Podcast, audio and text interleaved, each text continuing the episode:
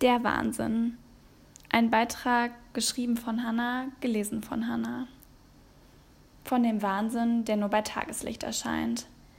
Während ich ganz verrückt daran glaube, dass jeder auf seine Weise schön ist und Schönheit ja wohl außerdem im Auge des Betrachters liegt, erstelle ich in meinem Inneren eine Liste, was ich denn so mache, um mich schön zu fühlen, und frage mich, ob das alles für mich passiert oder da vielleicht doch so etwas ist, wie ein Bild, eine diffuse Vorstellung von dem, was Schönsein eigentlich bedeutet.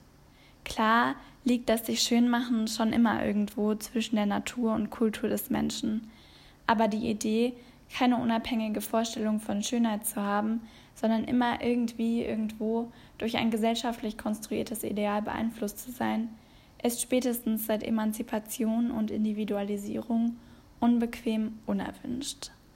Allerdings taucht so dann und wann der Gedanke auf, ob nicht ein Ideal schuld ist, dass Menschen ihren Körper nicht gerne mögen, Essstörungen entwickeln, sich Schönheitsoperationen unterziehen und schlechte Gedanken haben.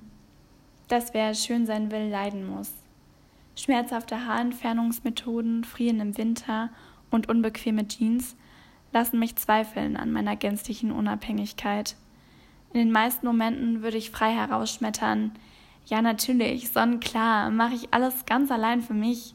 Und manchmal, da bin ich mir plötzlich nicht mehr so sicher. Ganz ehrlich gesagt, erscheinen mir viele der Dinge bei Tageslicht schon ein bisschen wahnsinnig. Wie lächerlich dieser ganze Wahnsinn ums Schönsein eigentlich ist, habe ich zum ersten Mal gedacht, als ich in Thailand war.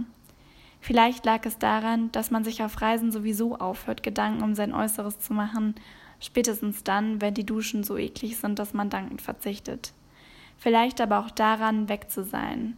Weg nicht nur aus dem eigenen Haus, sondern auch aus Deutschland, aus Europa, aus der westlichen Kultur und den gesellschaftlichen Einflüssen, denen man doch ziemlich ausgesetzt ist.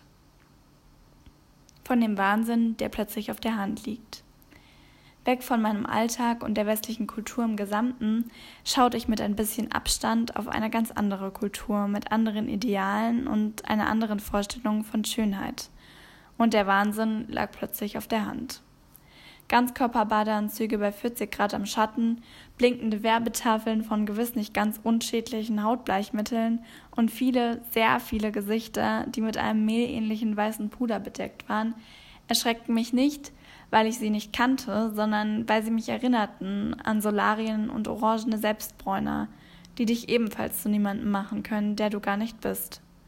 Ich habe den Zirkus um Sonnenstudios und Selbstbräuner zwar noch nie so ganz verstanden, vermutlich einfach, weil ich zu faul für so viel Tamtam bin.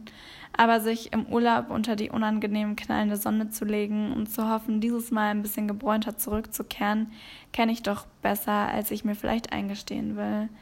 Ich denke daran, wie ich mich freue, wenn jemand sagt, du bist aber braun geworden und frage mich, wieso? Ist es, weil ich mich so schön finde? Oder weil das in unserer Gesellschaft als schön gilt. Weil Medien erzählen, braun gebrannt sein ist schön und gesund, bleich sein eher wie Käse. Weil alle meine Freundinnen sich auch freuen, wenn jemand sagt, du bist aber braun geworden. Weil alles ab unserer Kindheit, angefangen mit unseren Eltern, immer neue Vorbilder gab, die das schön finden.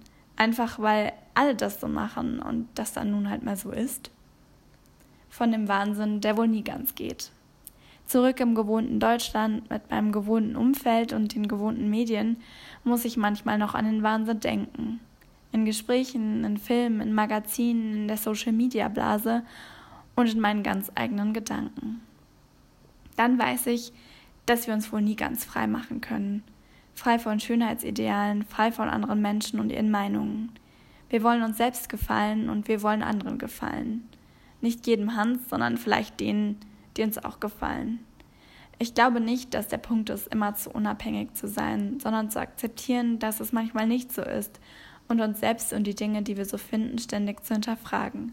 Vielleicht sollten wir alle mehr, so wie man das beim Kleiderschrank ausmisten auch macht, unsere Gedanken, Verhalten und Muster rausschmeißen, anschauen und durchsortieren. Ich sage nicht, wenn wir alle mehr nachdenken würden, übers Schönsein wären Schönheits-OPs zu verurteilen und Essstörungen weggezaubert. Ich sage nicht, wir alle würden uns grenzenlos lieben und akzeptieren, jeder schlechte Gedanke wäre ausradiert. Und ich sage auch nicht, dass nur weil ich in Thailand war und ich erzähle die ganze Sache mit der Schönheit und den Idealen durchschaut zu haben, ich vor dem Wahnsinn gefeit bin. Ich glaube, der Wahnsinn geht wohl nie so ganz. Trotzdem bin ich tierisch dankbar für den Schockmoment, für diese Riesensache, die sich plötzlich als einziges Halligalli entzauberte. Und ich denke, dass ich genau deshalb so mag, reisen zu gehen. Weil man manchmal mit Distanz viel besser Dinge erkennen kann. Und weil wir Menschen ja zwar alle unterschiedlich, aber dann doch irgendwie ziemlich gleich sind, erkennen wir uns manchmal selbst besser wieder in Fremden. Ein Grund von vielen natürlich.